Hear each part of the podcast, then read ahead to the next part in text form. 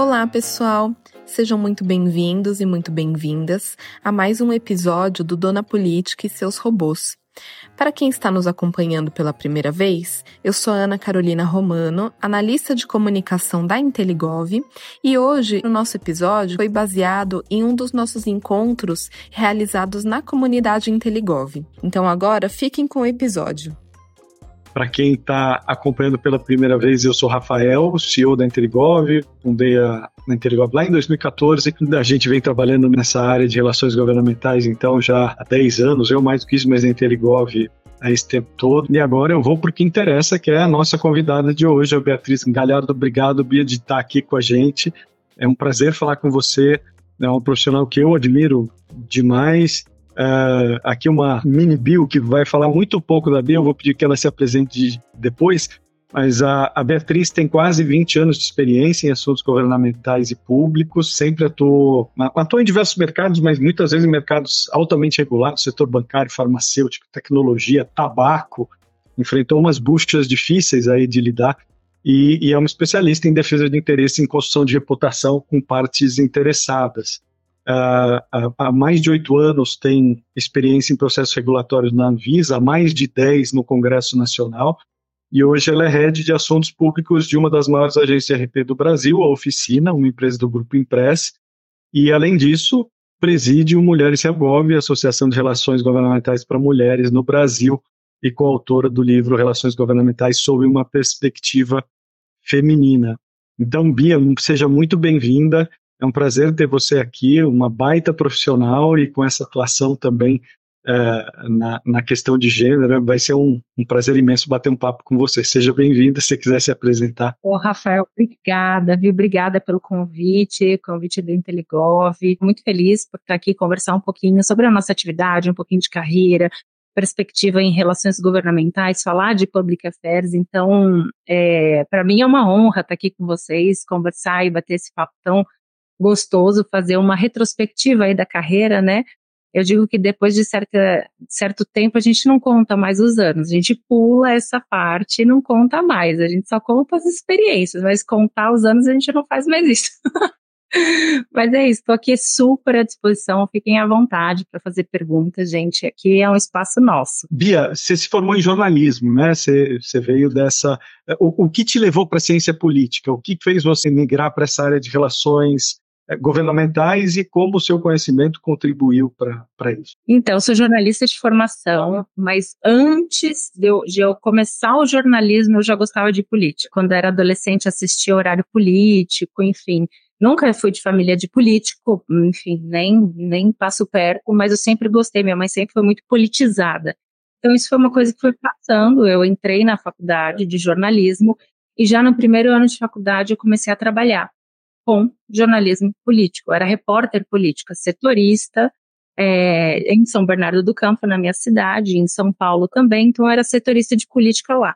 Então acompanhava a Câmara Municipal, Prefeitura, diversos atores. Na época, eu acompanhei a, eleição do Lula, na época que ele perdeu, depois, obviamente, logo na sequência ele ganhou, mas o Lula, por ser de São Bernardo, circulava muito por lá, eu estava vivenciando aquilo na época do Alckmin, quando eu era governador, época do Mário Covas, eu cobri a morte do Celso Daniel. Então, tudo isso foi assim o que me moldou nessa questão da política. E eu olhava aquilo, eu, nossa, eu adorava, adorava política, eu queria entender o que era aquilo. Quando eu estava para me formar, eu entrei numa pós na USP em política e estratégia, era uma pós específica lá.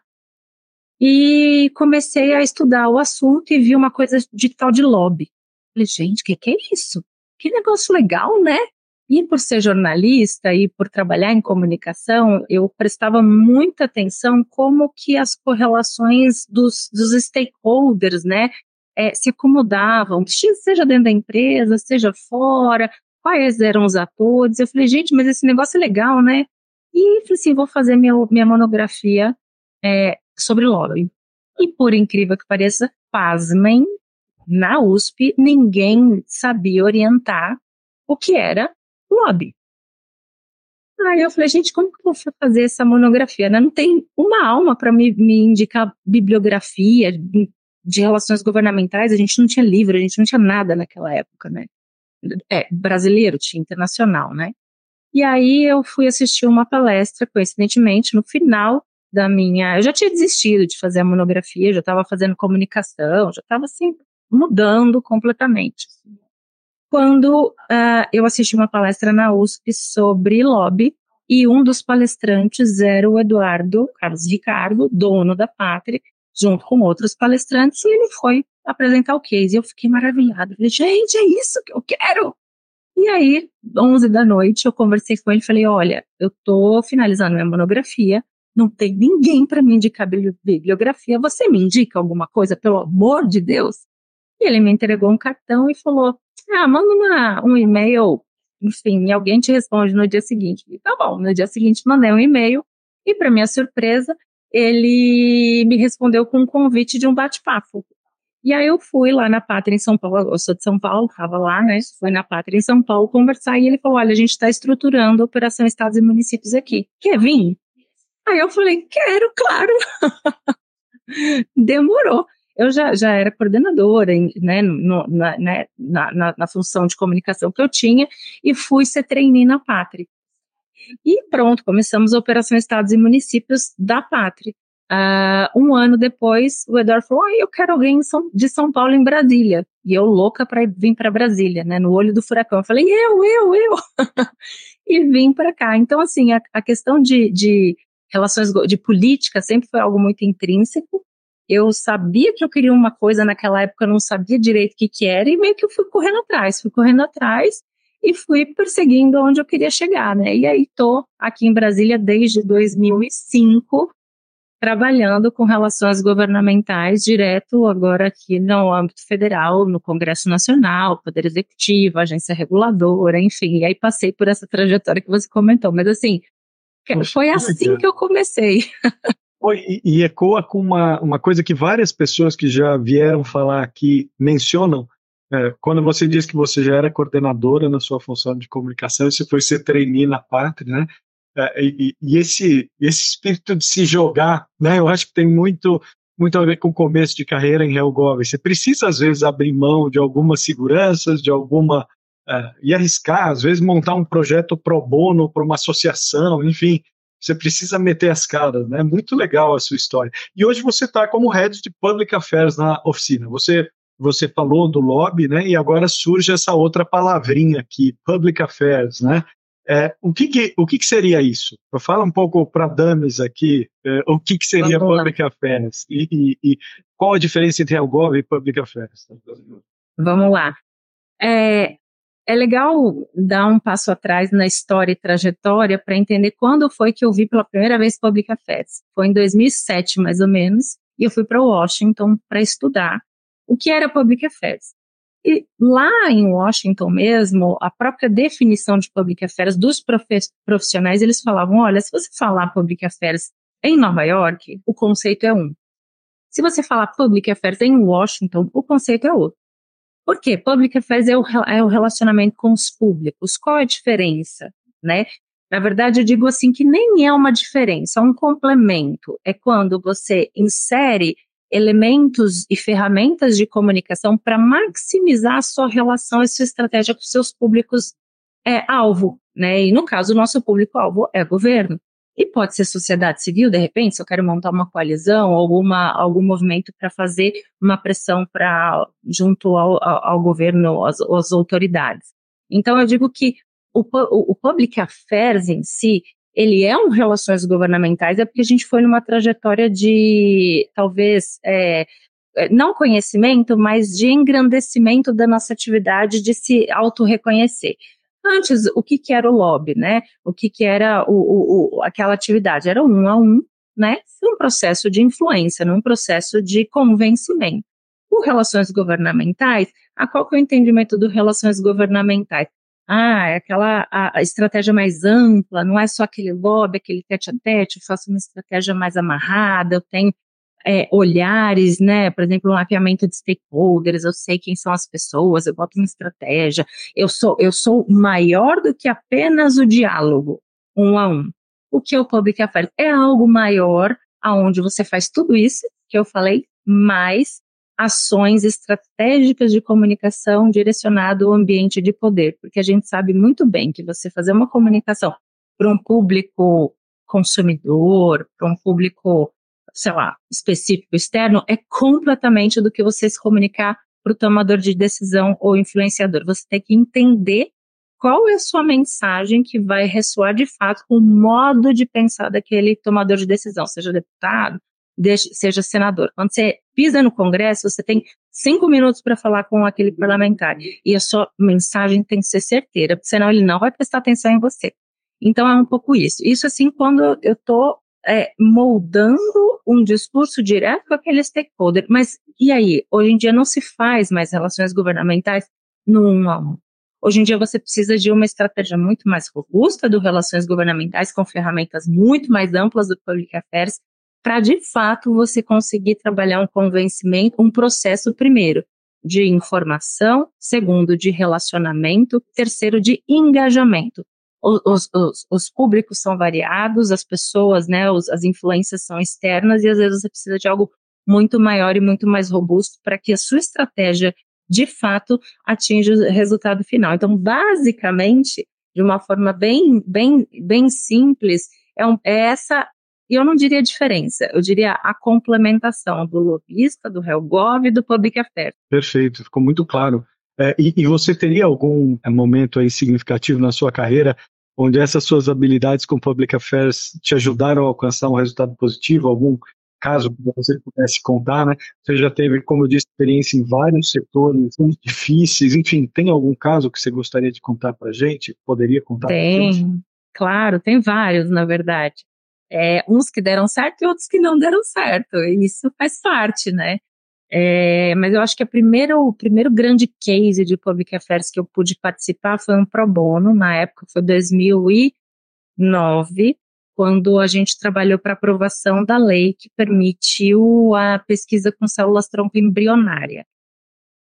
Foi todo um processo no Congresso, aprovou. Quando aprovou, existia um embate específico do público da bancada religiosa, evangélica, enfim, que não permitia, não aceitava, e eles entraram com o Madinho no Supremo e o negócio ficou lá parado. Eu, pro bono, era com cientistas, por exemplo, a doutora Maiana Zatz, geneticista super reconhecida brasileira, estava tá, envolvida, é, pacientes, enfim.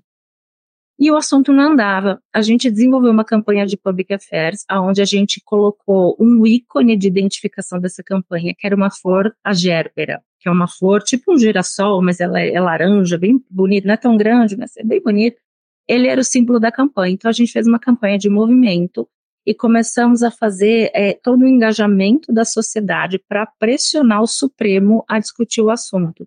E a gente mobilizou a comunidade num abraço simbólico. Foram 100 pessoas em volta do Supremo para abraçar o Supremo para falar, por favor, discute o assunto. E, obviamente, tinha toda uma estratégia por trás de diálogo com, com os ministros, né, na época, eu lembro que o Barroso, né, o ministro Barroso, ele foi a mixcure dessa, dessa pauta. Enfim, o Carlos Aires Brito, o ministro Aires Brito, ele foi um, o relator. E, e, foi engraçado que no dia que a gente fez essa mobilização, chamamos imprensa, chamamos mídia, porque você cria um fato, você cria um, algo que externamente a mídia reverbera e faz pressão naquele ente tomador de decisão e ele se sente desconfortável ele falar, hum, preciso discutir o assunto.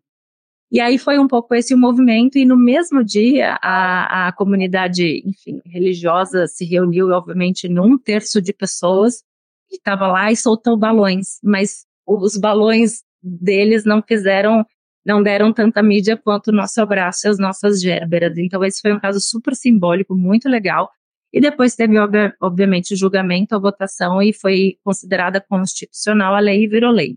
Esse é um dos casos. Um outro caso que eu posso até dar como exemplo, que é muito legal de, de citar, foi numa necessidade de mudança de protocolo de tratamento, de PCDT do Ministério da Saúde para incorporação de medicamento para uma doença específica. O medicamento já estava incorporado, já estava lá, mas para aquela doença não. O que, que a gente fez? A doença era psoríase. A gente colocou é, atores é, com, é, eles se maquiaram como se eles tiver, tiverem, tivessem psoríase circulamos com, ele pelo, com eles pelo Congresso e paramos parlamentares para conversar sobre o assunto. E todo mundo se assustou.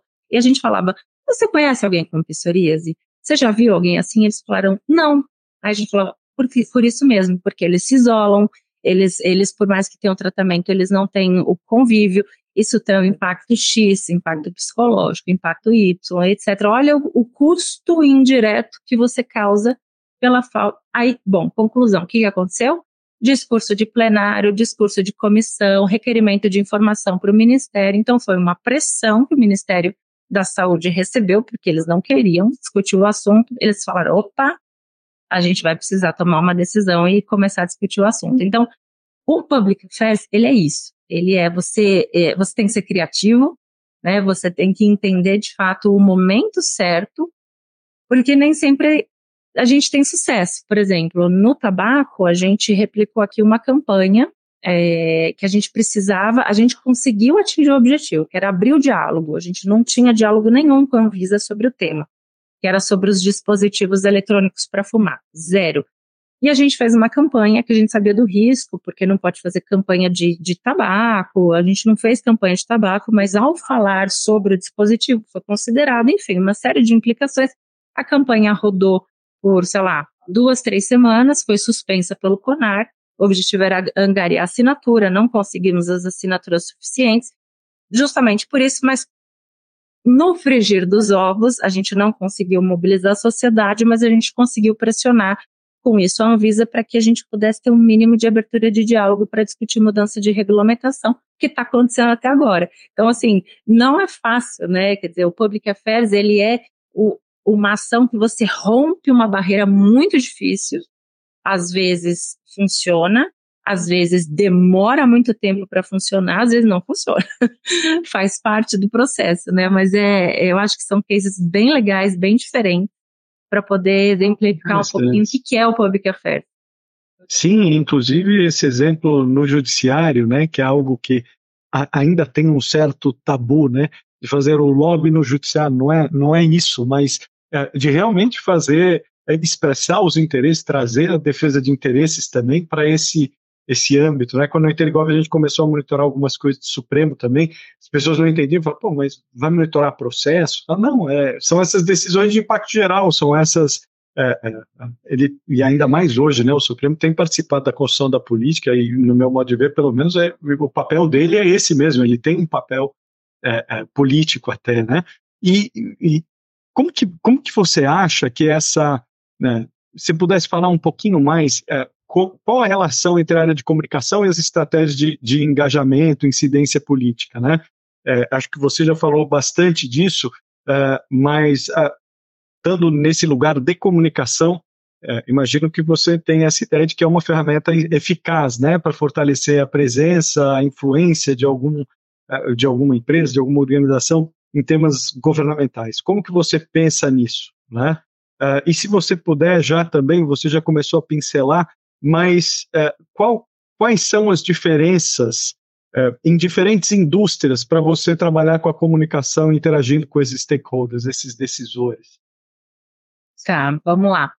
Hoje eu estou nessa posição de head de Public Affairs da oficina. A gente tem é, vários clientes, onde o nosso objetivo principal é trabalhar a reputação da causa daquele cliente ou daquele cliente em si, junto aos stakeholders governamentais. Então, o nosso objetivo é entender o cenário de negócio do nosso cliente, a mensagem que, ele quer transmitir e refletir isso em estratégias de incidência específicas ou macro, junto àquele tomador de decisão ou aquele influenciador do processo para criar esse awareness, para criar essa, essa, esse conhecimento sobre aquela causa. Então, é, a gente não, não trabalha de forma dissociada da, de comunicação, a gente sempre está olhando para comunicação direcionada ao ambiente de poder, seja por meio de elaboração de white papers, one pages, manifestos, documentos é, que trabalhem aquela mensagem de forma adequada para aquele público tomador de decisão.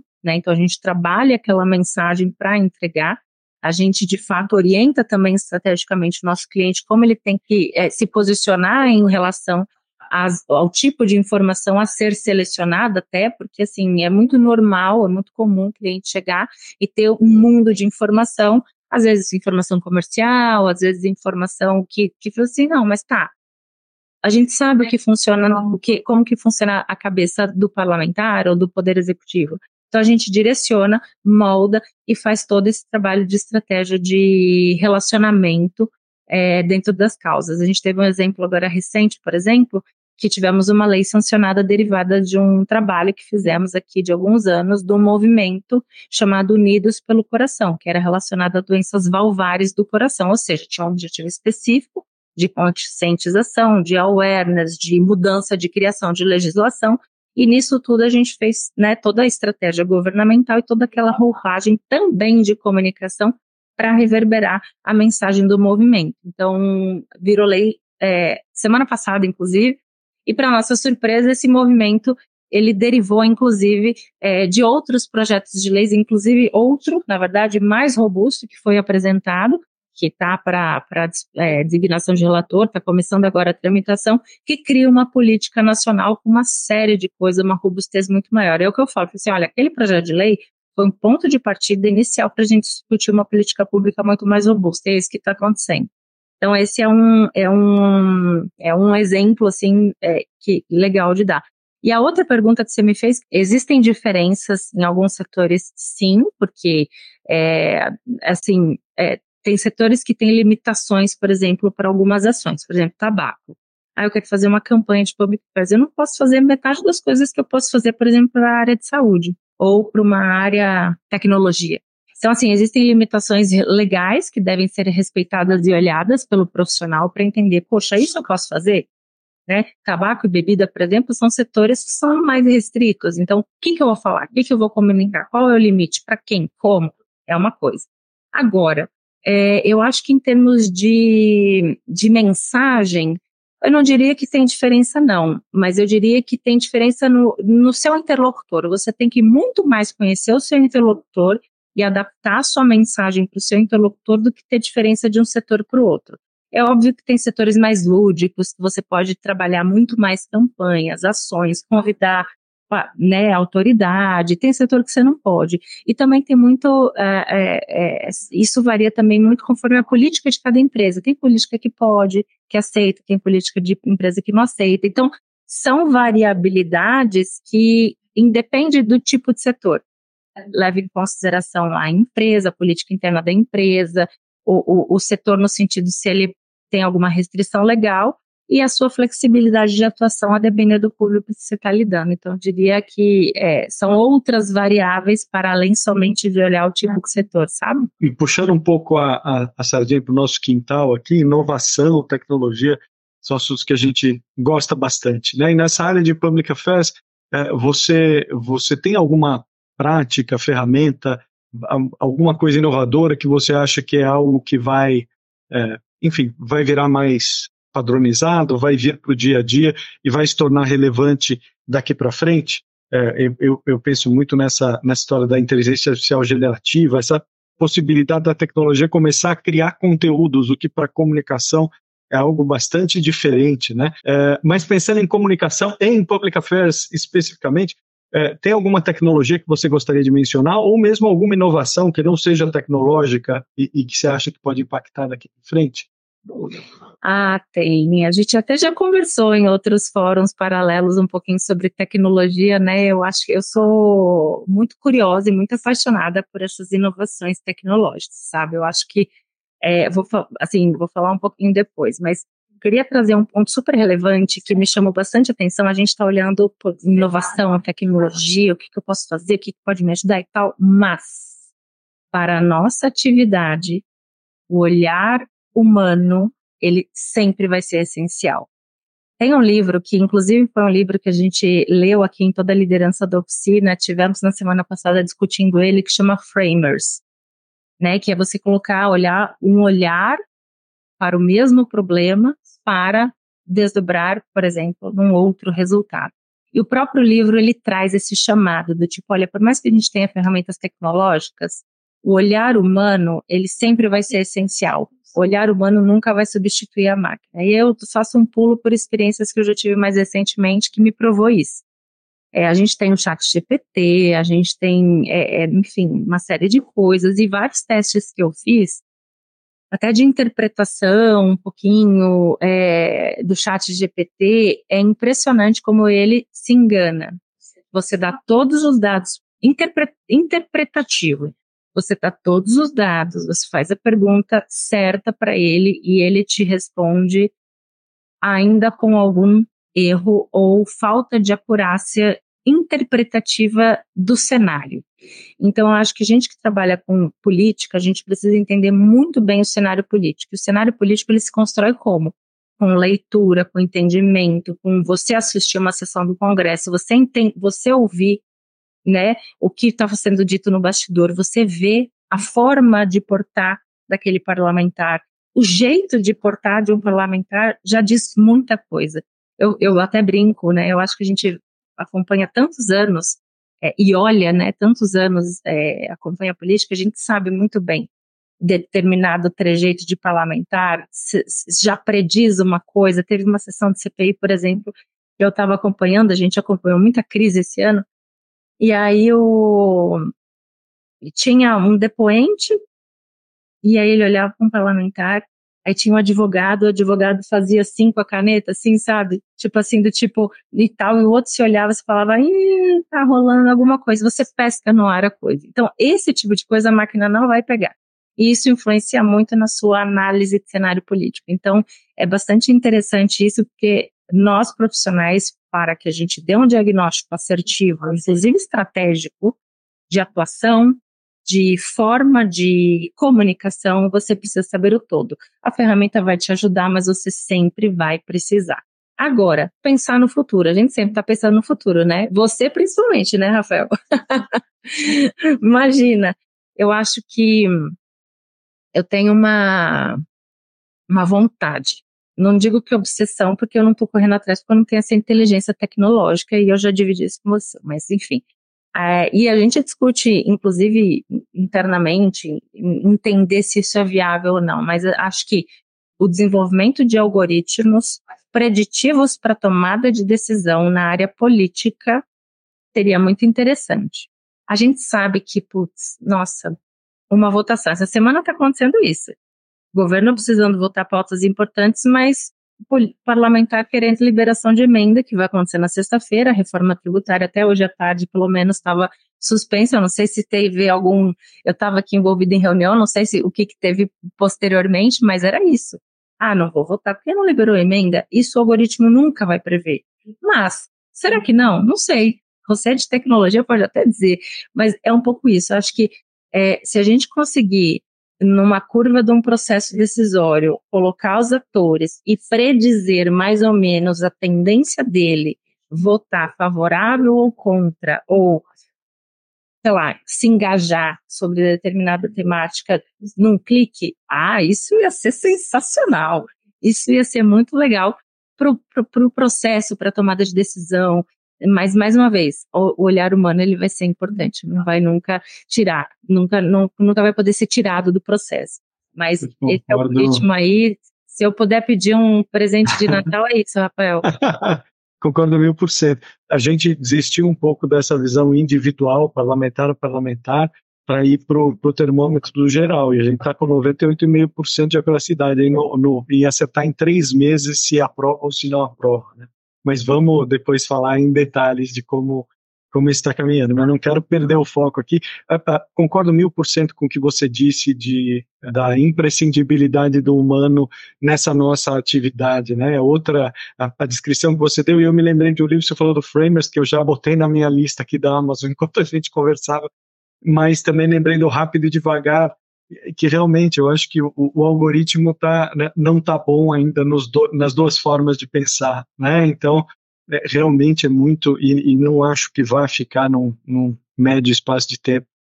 E, e, e, acho que a tecnologia ela vem só para eliminar alguns tipos de trabalho que os estagiários de Helgorn, por exemplo, sofrem fazer, né? Que, a, a, que a gente mesmo sofre muitas vezes para ter que é, ter que entregar e mas o humano que vai vai fazer diferença mesmo.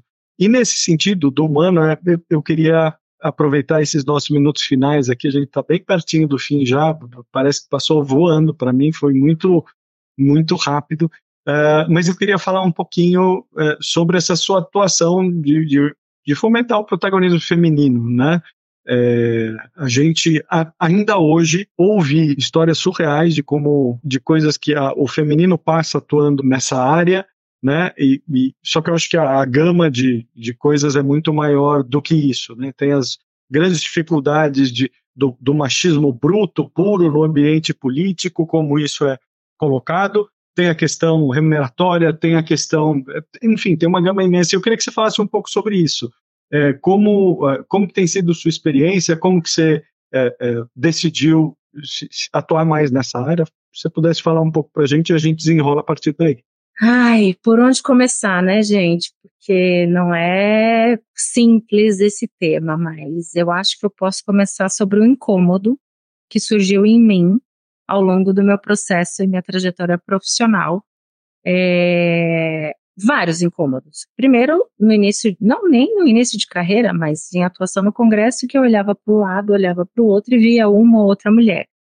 Isso já começava a nossa, mas só eu, né? Que isso se refletia muito na forma de abordagem e tratamento de, enfim, parlamentares, de staff também. É, e a forma com que eu tive que atuar por muitos anos, tendo que ter uma armadura, eu até conto isso no livro, tendo que ter uma armadura e um distanciamento, e não podendo ser eu que sou expansiva, dou risada, brinco, porque eu podia ser mal interpretada. É, então, esse foi um, um ponto. É, quando foi a pandemia, a gente se juntou pela, pela distância, obviamente, física, a gente se juntou de modo online, eu já fazia parte de um coletivo, e os coletivos de mulheres em relações governamentais começou a, a, a se é, reunir. É, e eu comecei a observar aquilo como uma mera espectadora de fora, vi aquelas conquistas, as, as, as amigas minhas que tinham começado, né, alcançando é, posições na carreira e eu realmente foi num lapso de madrugada em casa, eu estava acompanhando um evento internacional três da manhã por conta do fuso horário, num dos intervalos no escuro de casa, eu falei, gente, eu tô vendo tudo isso, a gente não tem um livro registrando essa história, a gente não tem nada, essa história vai passar e ninguém vai saber. E aí eu comecei a rascunhar um resumo de um livro para fazer uma homenagem às mulheres de relações governamentais. Essa trajetória, eu falei, eu preciso registrar. Então, como uma boa jornalista que registra fatos da história, eu olhei para isso, eu preciso registrar isso. E aí, no dia seguinte, eu liguei para a Suelma, que estava na época como presidente do IRELGOV, e falei assim, tenho uma ideia, posso conversar com você? E eu passei a ideia para ela, ela falou, eu topo. Não sei como a gente vai fazer, mas a gente vai fazer. E a gente começou a discutir é, como que a gente iria estruturar né, o livro para ser o primeiro livro de relações governamentais escrito por mulheres, feito completamente por mulheres, inclusive o design da capa, é, contando a história de relações governamentais em diversos é, framers, né, em diversas janelinhas ali histórica e retratando um pouco a, essa história é, de Helgoff, contando um pouco e dividindo isso. E a gente fez. É óbvio que isso foi um passo, eu nem imaginava um pouco o, o, a consequência e o reflexo disso que iria ser, e foi maravilhoso, né? A gente teve engajamento, a gente conseguiu expandir o olhar, inclusive, dos homens de relações governamentais para o tema, né? Que até então poderia ser algo mais isolado, então a gente amplificou essa, essa importância de discutir esse assunto que vai para além de uma equidade na área de relações governamentais, ele entra no respeito mesmo, de fato, é, para as mulheres que estão atuando, nos limites e no, na necessidade de, dos homens se posicionarem como aliados e defensores ao ver alguma situação inadequada que acontece até hoje. Então, isso foi um, um passo, foi um primeiro alerta Logo na sequência veio a, o coletivo Mulheres Helbov, que eu fui chamada para re, reliderar, que estava indo, acho que por conta da pandemia, mais paradinho, e a gente decidiu é, transformar em associação, que a gente até brinca, quem nasceu primeiro, ovo ou galinha, porque é, a gente foi obrigada a se, se formalizar em associação por conta de uma série de demandas e necessidades que vinham chegando, e a gente falava, a gente não vai conseguir avançar se a gente não se formalizar. E aí, como um outro momento dessa história, foi a surpresa da gente ver que depois de tantos anos, ou seja, eu contei um pouco a história, eu comecei em Brasília em 2005. Depois de tantos anos, em 2021, 2022, um grupo de meninas é, de início de carreira chegou até uma das é, é, integrantes do, da associação e falou: olha, estamos sofrendo assédio. E isso é frequente, a gente não aguenta mais. Ou seja, olha o, o curso da história e como que isso se perpetuava, perpetuava, né? Então a gente entendeu que precisava atacar diretamente o problema do assédio e do respeito, porque, veja, a gente está num ambiente de correlação de poder, independente com quem você está se relacionando lá dentro, ele está ou se sente numa posição de poder porque você está ali num processo de negociação. E nesse processo de negociação, às vezes tem gente a achar que realmente pode usar desse poder para, né, é, enfim, conseguir alguma vantagem, né, ou pressionar de alguma forma. Então a gente entendeu que precisava ter um processo educativo, educativo, obviamente, né, das mulheres que estavam nessa posição, como atual, que fazer, educativo para os aliados, como se posicionar e o que falar numa reunião. Eu mesma já participei de reunião em presidência da República, que só eu só tinha eu de mulher, 15 homens e tinha piada machista. Que eu olhei e fiquei olhando assim, e um aliado se posicionou e falou: olha, isso não é adequado, vamos mudar de assunto. Isso é importante. Então, só que esse, a gente conversou muito na época, tomar posição é tomar risco. E nem todos estão dispostos a tomar risco. Eu acho que o, o, o, o movimento agora está, obviamente, em expor a, a, a necessidade de mais equidade, considerar as interseccionalidades, inclusive, na nossa dinâmica, e colocar luz a determinadas atitudes cujas pessoas que acometem passam a ter vergonha, porque está errado. Então, acho que é um, é um início de um processo um pouco mais vocal, que até então não tinha, e que a gente começa a criar alertas e alardes para uma pauta importante, porque a gente fez, inclusive, rodou uma pesquisa que divulgamos esse ano, aonde, né, como resultado, 80% das mulheres de relações governamentais, por exemplo, já tinham sofrido algum tipo de assédio. Então, esses são números alarmantes, não dá para ficar... 80%? É, 80%. Mas veja, é uma média, por incrível que pareça, comum em pesquisas realizadas em outros setores. Exemplo, musical estava na faixa de 70 e poucos por cento. A gente começa a perceber que isso é cultural. E aí, quando a gente está falando de um movimento, de uma, de um, uma, é, uma, um comportamento derivado de uma cultura e que acomete mulheres no mercado de trabalho, a gente vê que o problema é muito maior.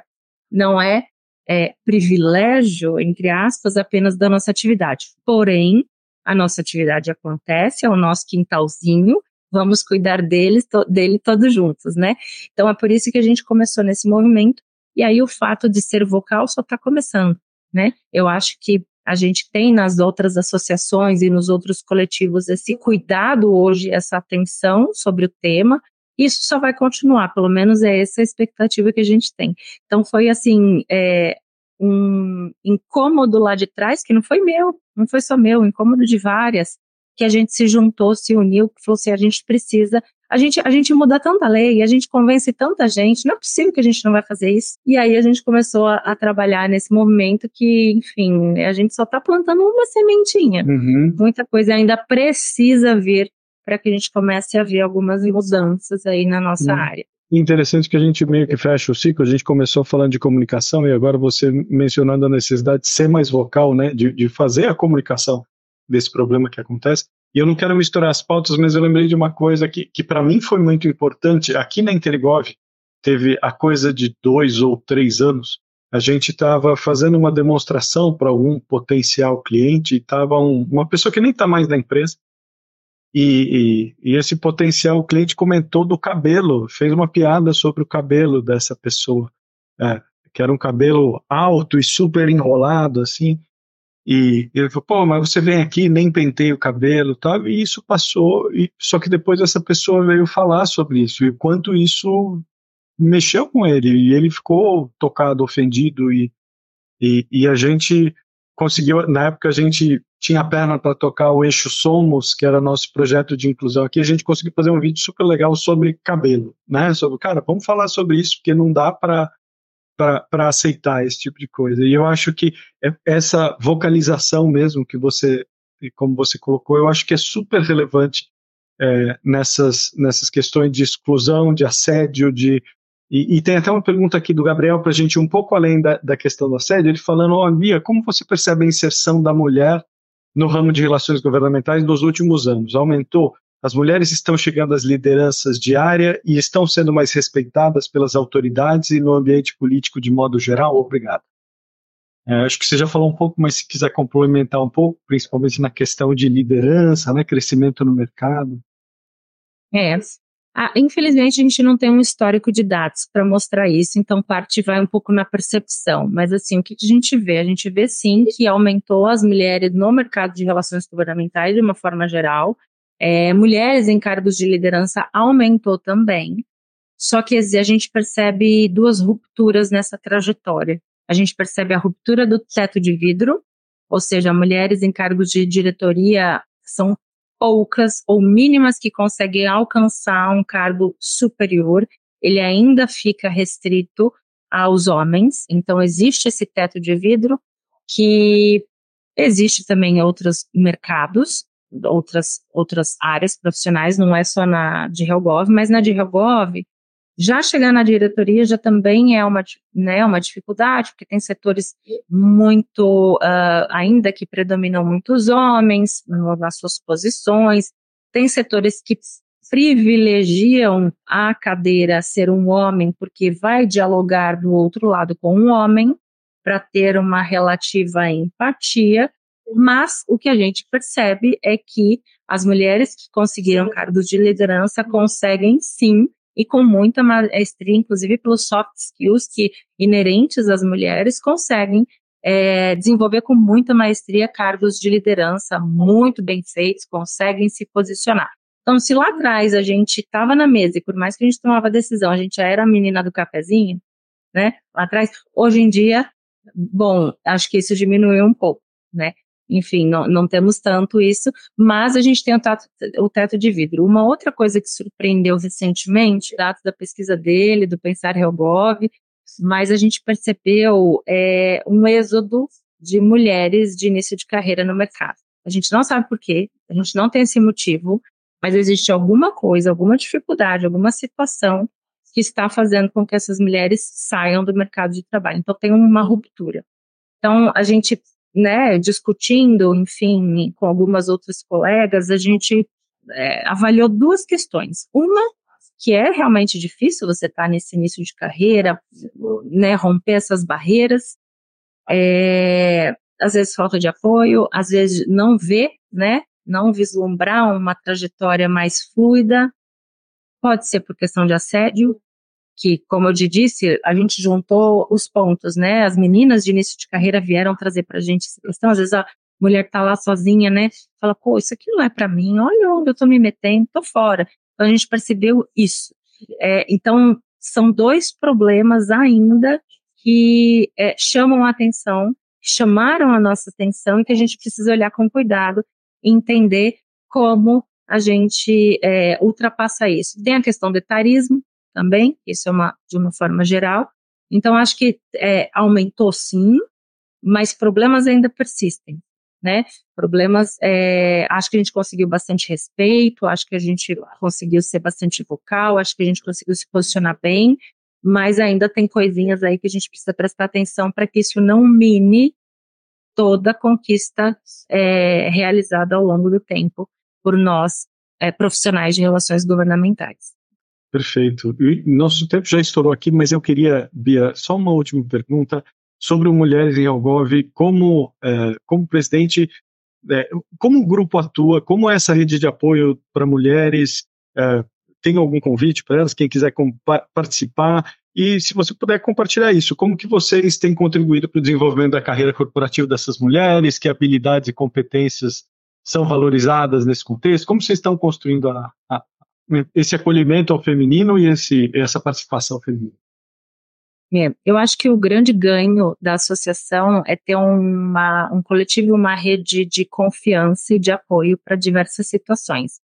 Um lugar que a gente pode realmente dividir situações que acontecem, encontrar acolhimento, apoio, eu acho que isso é super importante. Entender que, poxa, aconteceu isso não é só comigo. Hum, acontece com outro, que coisa, né? E, e, então acho que esse é um, é um primeiro ponto. O segundo ponto é esse posicionamento hoje que a associação tem em diversas pautas, é esse protagonismo, né, em diversas discussões que eu acho que ela continua, né? Eu acho que é, vai continuar, enfim, porque ele, ele se faz importante. É, eu acho que a gente tem hoje uma dinâmica bastante particular de discussões internas, webinários, conversas é, que agregadoras, a gente convida é, é, pessoas que possam contribuir sobre determinada temática, a gente tem uma área de membros, fica lá gravado, quem não pode participar, assiste depois, né? E tem toda aquela rede de acolhimento e apoio no grupo, né? No grupo de WhatsApp, além de conteúdos que a gente produz. Então, acho que é, esse ecossistema, né, a gente pensou no primeiro momento ser um ecossistema de acolhimento, de confiança, que aquela mulher que está na associação, Mulheres em Algove, sabe que pode contar com todas que estão lá.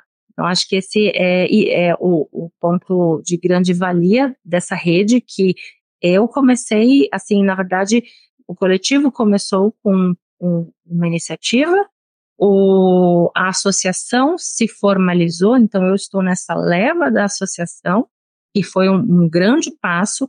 Agora eu entendo que a próxima gestão, que o ano que vem teremos nova gestão, então eu passo bastante com muita alegria para a nova gestão, é, é, um outro passo, é um outro momento. São, são pautas que podem ser as mesmas, mas, enfim, com formatos diferentes, outras causas, é um outro momento de associação. Então, eu deixo o convite aqui para quem tiver nos assistindo, nos ouvindo também, é, que acesse o site mulhereseogov.site e conheça um pouco mais das nossas iniciativas e também é, tem um link lá de associação, quem quiser, pode se associar, fazer parte aqui é, da associação com a gente, contribuir, se engajar, trazer essa troca de conhecimento que é tão importante. Então, eu deixo o convite para todo mundo que se sentir tocado é, a fazer parte os homens ou empresas que, enfim, não pelo fato do gênero feminino, né, a gente tem essa, essa, essa, essa questão, uhum. mas podem apoiar também, é, sendo um parceiro, um aliado com parcerias institucionais também. A gente tem alguns parceiros que estão lá no nosso site que contribuem bastante para as nossas atividades. Muito legal, meu. parabéns pelo trabalho. É, parabéns pelo livro, eu deixei aqui, a gente conseguiu falar pouco sobre ele, mas está tá aí no chat, pessoal, para quem se interessar, o, o link da Amazon do livro Relações Governamentais sobre a Ótica Feminina, que a Bia teve essa ideia às três da manhã e botou para rodar e fez acontecer, um livro importante, com várias, é, várias histórias relevantes para quem está atuando, especialmente para quem está atuando na área. E eu queria então te agradecer, acho que foi um papo super rico, certamente aprendemos muita coisa. Divulguem essa conversa, mais gente tem que conhecer, falem com as mulheres de Algov que vocês conhecem uh, e falem desses projetos, tanto mulheres em Algov como também do livro. Uh, e vamos tentar fazer para esse êxodo de, das pessoas saírem uh, da nossa área porque é um ambiente ruim, né? Então, Bia, mais uma vez, obrigado. Se você quiser se despedir aqui do pessoal, fique à vontade. Obrigada, obrigada, Rafael, pelo convite mais uma vez, e e a todos que estão aí nos assistindo, e para quem estiver ouvindo também, obrigada por estar com a gente, batendo esse papo. Estou super à disposição no LinkedIn, beatriz.gagliardo, quem quiser me manda uma mensagem, vamos continuar esse bate-papo depois, gente, obrigada. É isso aí, gente, obrigado a todos, então, que acompanharam a gente até aqui, espero que vocês tenham gostado, então fiquem ligados aí nas redes sociais, não deixe de fazer o um cadastro gratuito em intergov.com.br barra comunidade, é, para a gente continuar mantendo contato. Até o próximo evento. Esse programa é uma gravação da entrevista promovida pela comunidade Inteligov. O Dona Política e seus robôs é uma produção da Inteligov e para este episódio contou com a participação de Rafael Caldas como mediador, roteiro e apresentação de Ana Carolina Romano e gravação e edição de Rodrigo Jodar. Se você gostou desse bate-papo, não deixe de nos seguir e dar as cinco estrelas no Spotify, nos seguir no Amazon Music ou Apple Podcast, se inscrever no Google Podcasts ou Castbox e nos favoritar na Deezer. Dessa forma, você sempre será notificado quando um novo episódio for lançado.